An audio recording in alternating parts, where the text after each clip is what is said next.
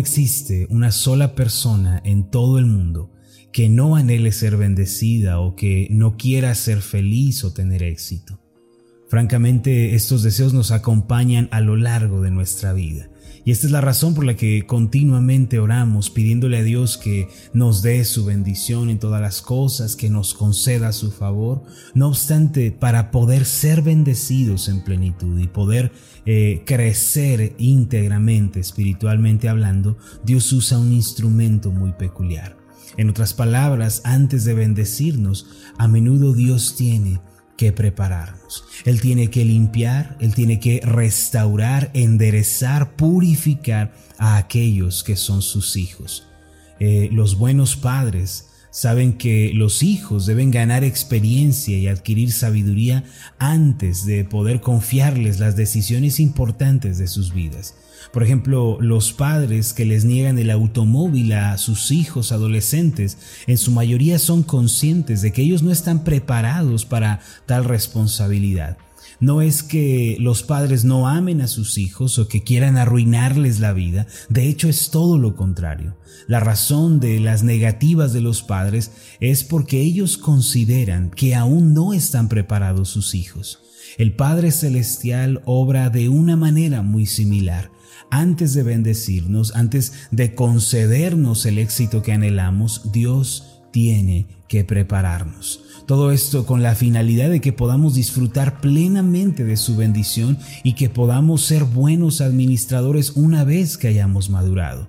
Así que antes de que Dios conceda el éxito a una persona y que le permita crecer en su vida personal, lo que Dios hace es que la prepara. Y para esto Dios tiene un método, un instrumento muy especial. Se trata de la aflicción y del sufrimiento.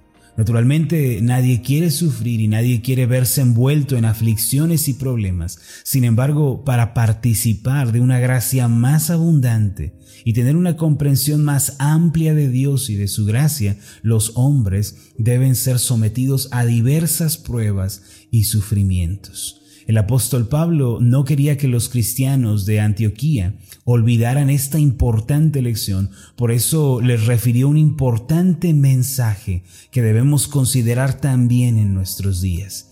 En Hechos capítulo 14, en el versículo 21 en adelante, leemos lo siguiente, y después de anunciar el Evangelio a aquella ciudad y de hacer muchos discípulos, volvieron a Listra, a Iconio y a Antioquía, confirmando los ánimos de los discípulos, exhortándoles a que permaneciesen en la fe y diciéndoles, es necesario que a través de muchas tribulaciones entremos en el reino de Dios.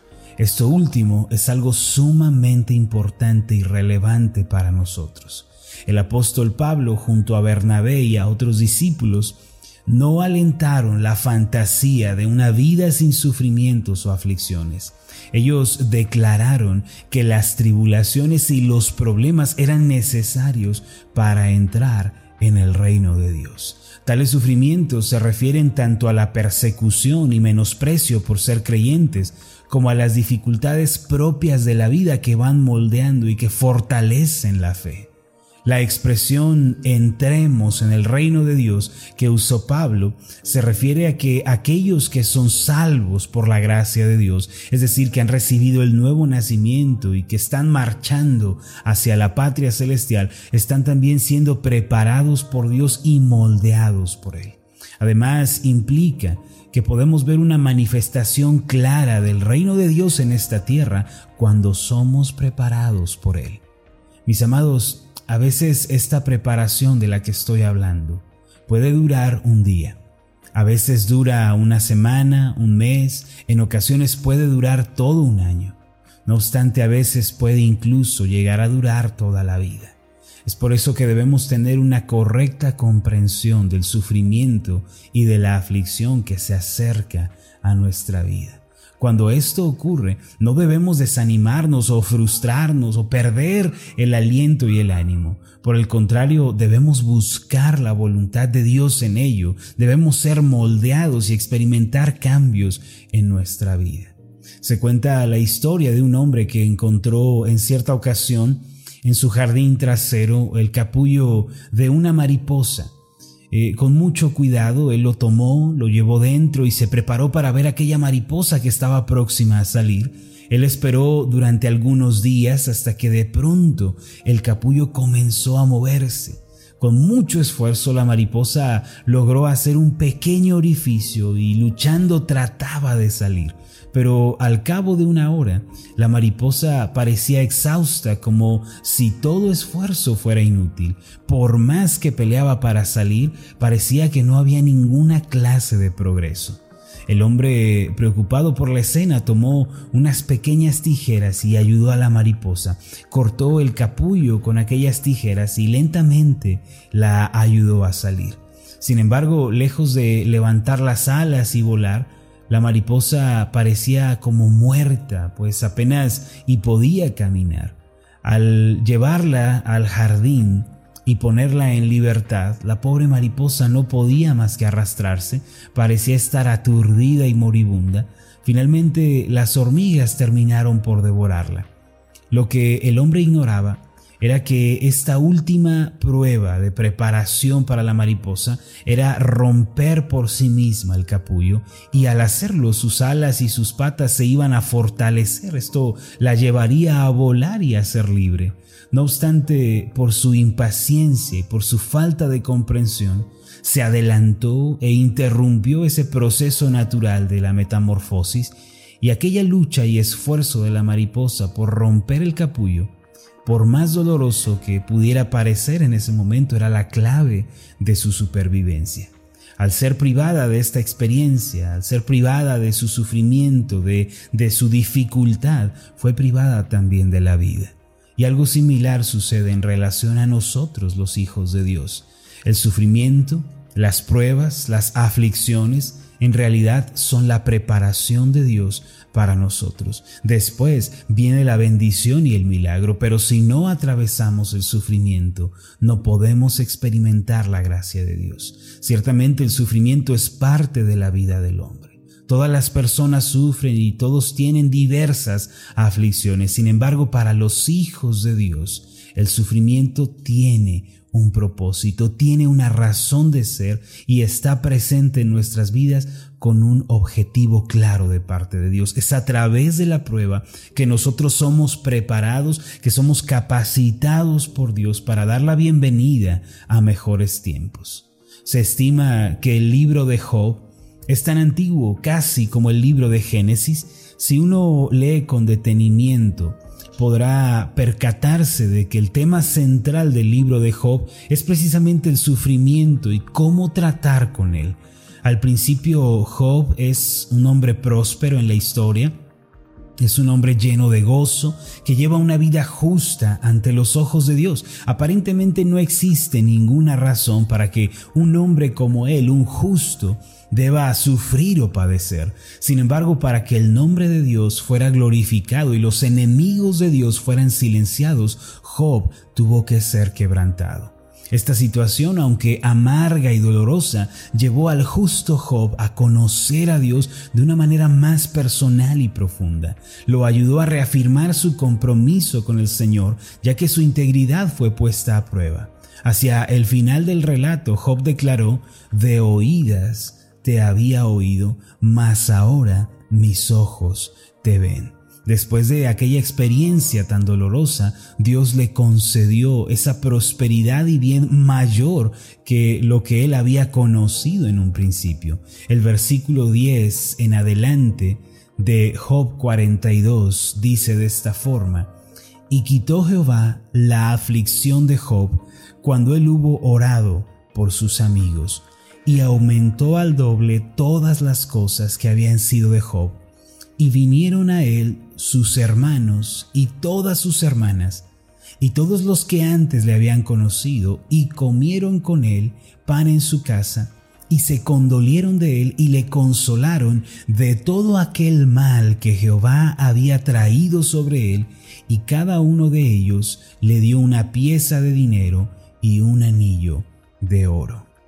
El final de este libro es inspirador y es sumamente conmovedor.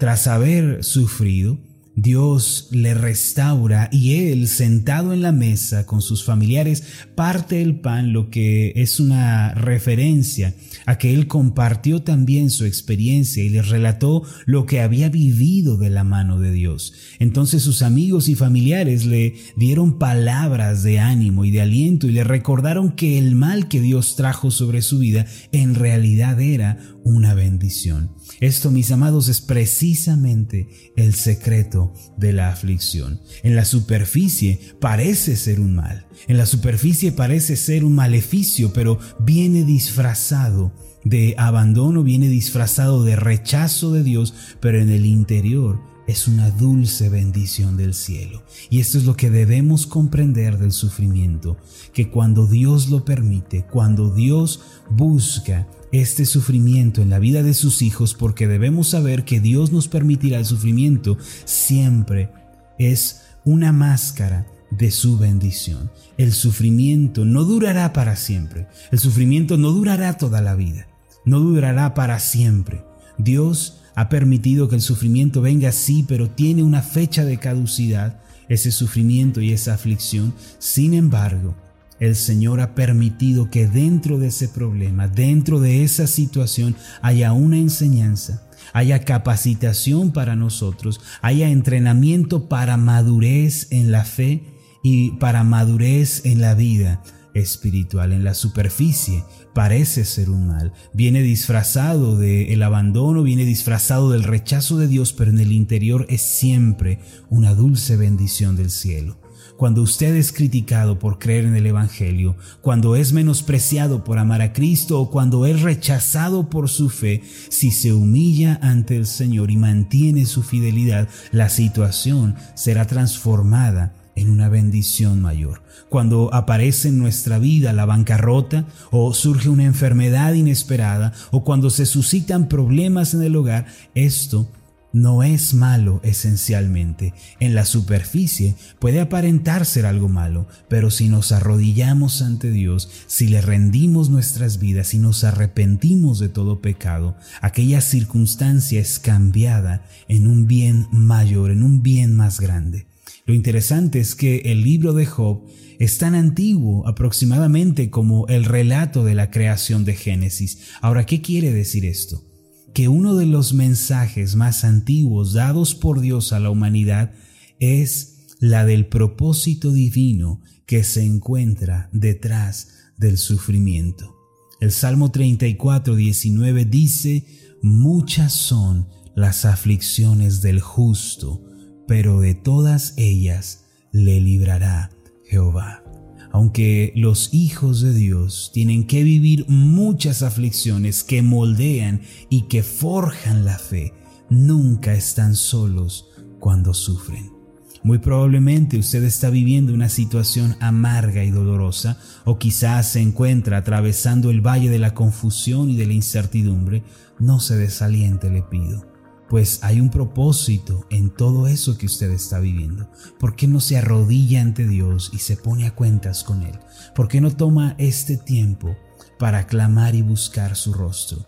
No le pida a Dios que cambie su situación antes de pedirle que cambie su corazón y su vida a través de todo lo que usted está viviendo. ¿Por qué? Porque Dios está más interesado en cambiarnos a nosotros que en cambiar nuestra situación. Él quiere cambiar nuestro corazón.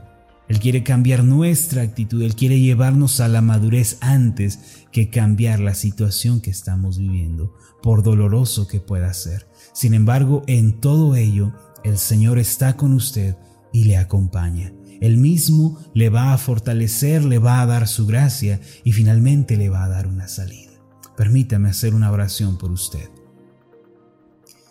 Amado Dios y Padre Celestial, tú has dado una bendición muy especial a tus hijos, llamada sufrimiento. Es a través del sufrimiento, de la aflicción, que tú nos llevas a la madurez, que tú nos limpias, que tú nos llevas a dejar atrás el mundo y sus placeres. Es a través del sufrimiento que somos quebrantados, doblegados ante ti, para vivir una vida de fe sincera. Por eso yo te agradezco, Señor, por todos los sufrimientos que has enviado a nuestras vidas. Cuántas veces, Señor, hemos derramado lágrimas por la situación amarga que nos ha tocado vivir. Cuántas veces, Señor, hemos sido perturbados, hemos sido quebrantados, doblegados y en un principio no podíamos entender. Pero más adelante tu gracia abrió nuestros ojos y pudimos ver con toda claridad que tu bendición estaba contenida en ese quebranto y en ese sufrimiento. Señor, no te pedimos en este día que cambies nuestra situación. No te queremos pedir que nos, nos libres de lo que estamos viviendo. Sin embargo, te queremos pedir que nos ayudes a entender lo que tú estás haciendo en nuestra vida. Señor, ayúdanos, dobléganos, quebrántanos, transfórmanos en medio de esta situación. Sabemos, Señor, que no durará para siempre, pero esta es una oportunidad para que crezcamos, para que maduremos, para que seamos purificados y restaurados por ti. Por eso, Señor, no te pedimos primeramente que cambies nuestra situación, sino que te pedimos que cambies nuestro corazón, nuestra actitud y nos lleves a la madurez en medio de la situación que estamos viviendo. Ayúdanos a aprender todo lo que debamos aprender y que nos arrepintamos de todos nuestros pecados delante de ti. Esto te lo pedimos en el nombre de Jesucristo, nuestro Señor y Salvador. Amén y amén. Tal? Mi nombre es Marlon Corona, soy el pastor de la iglesia Ascender en la ciudad de Zapopan, Jalisco, en México. Le agradezco mucho por haberme seguido con esta meditación. Mi oración siempre es que usted sea prosperado en todas las cosas y goce de una buena salud, así como prospera en su alma. Lo invito a que ore por las meditaciones Ascender y le pregunte a Dios cómo puede usted ser de bendición para este ministerio. Las meditaciones Ascender son impulsadas y apoyadas por nuestros oyentes. Reciba un fuerte abrazo de mi parte. Que Dios le bendiga. Hasta la próxima.